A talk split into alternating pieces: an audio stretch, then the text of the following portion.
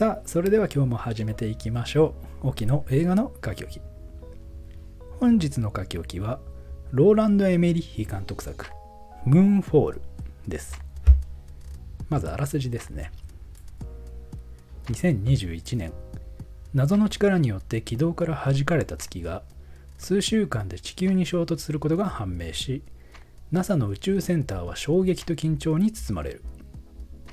謎を解明するべく危険な任務に挑むのは NASA 副部長のジョー超一流の元宇宙飛行士ブライアン。自称天文学者で陰謀論者の KC 人々がパニックに襲われ最終手段の核兵器の準備が進む中彼らは人類を救うことができるのか。そして月に隠された秘密とは何なのかという物語。出演キャストにはハル・ベリー。パトリック・ウィルソンジョン・ブラッドリーマイケル・ペーニャ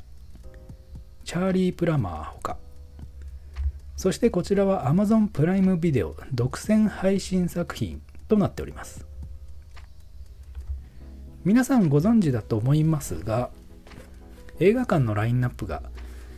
夏休み仕様になってましてなかなか僕好みのね映画を見に行けてなくてですね今後しばらくは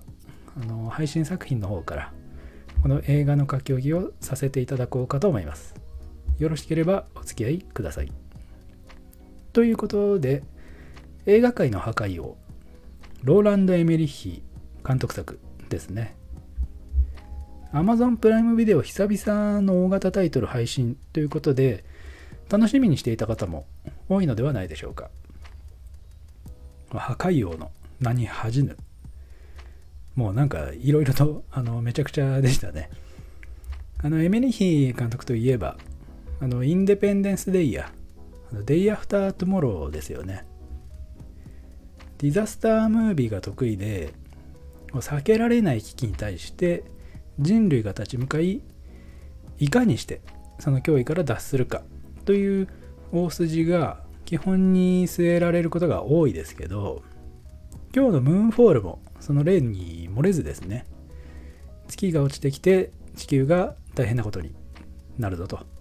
さあ人類はどうするんだい？という話なわけですね。単刀直入に言いますとまあ特別よくはなかったですよね。ただあの全然悪くもなかったのは間違いなくてなんか手放しで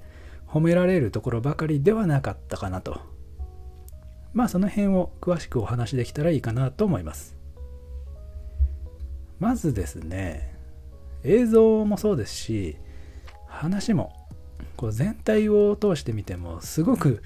チープでしたね。なんでなんですかね。CG とかあの贅沢にゴリゴリに使ってそれこそ宇宙規模のこう月の破片が落ちてきたりこう月の引力で地球地球がガシガシにあの被害を受けていく内容なんですけどなぜか迫力を感じないんですよね。CG の質自体はそこまで悪くなかったと思いますが、まあ、夜の場面も多かったですしこう明度を下げてこう荒が出ないようにねあの工夫はしていたんでしょうけどなんかしょぼみを感じるというかのっぺりというか、まあ、とにかくこう目を見張るほどの映像ではなかったような印象でした描く対象の規模が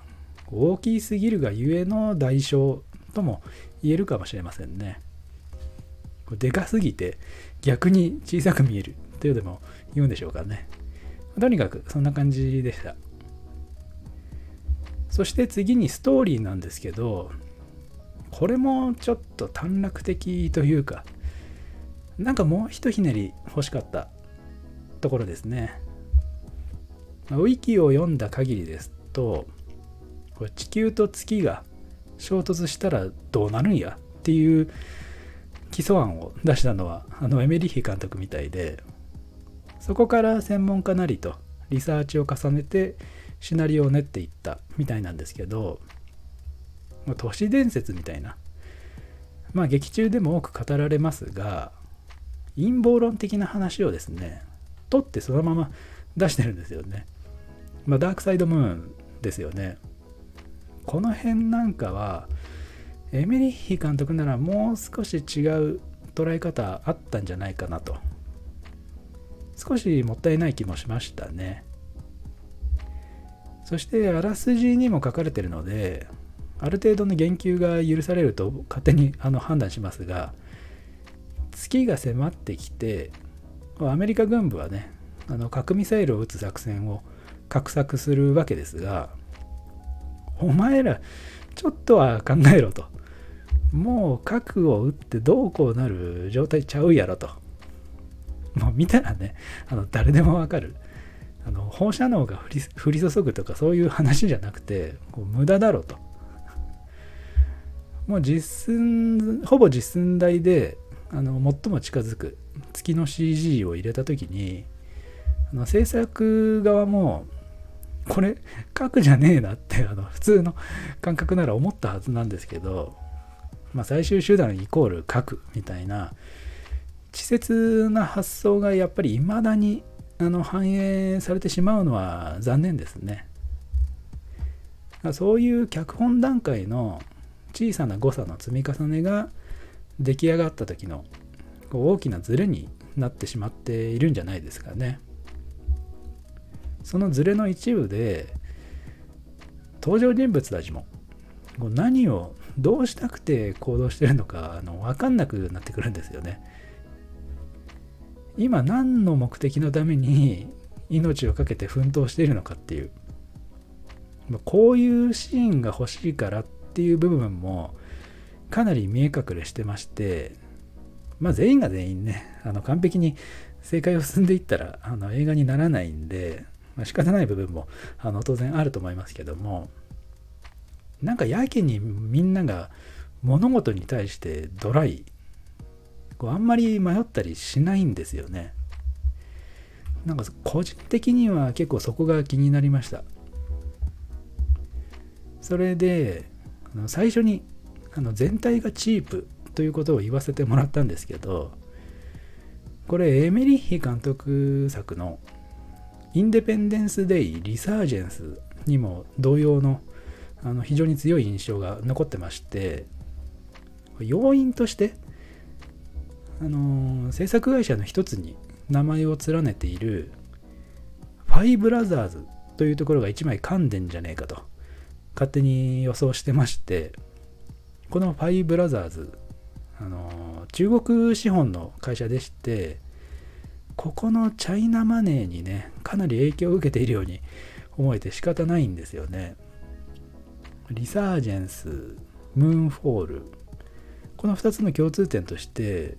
謎の中国人女優さんがあの唐突にですねあのそれなりにいい役であの出演してるんですよ。これ何かしらの見えない力が働いたとしか思えない。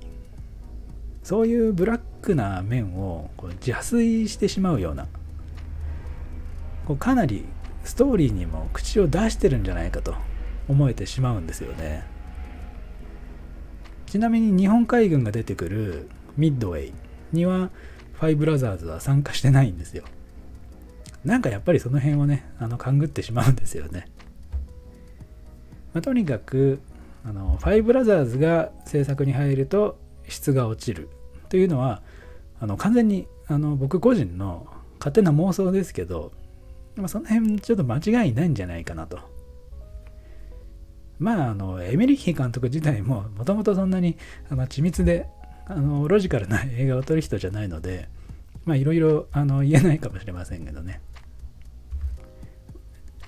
えー、またあの話が脱線してわけわからないことになっちゃいましたがムーンフォールにあの話を戻しましていろいろと悪いことばかり言ってきちゃいましたがそういう大味さもある種こうエメリヒ印であるのも確かなところで細けいことはいいんだよとあの懐を深くしてみるならもう全く問題なくあの楽しめる映画なのかなと。全部まるっと通して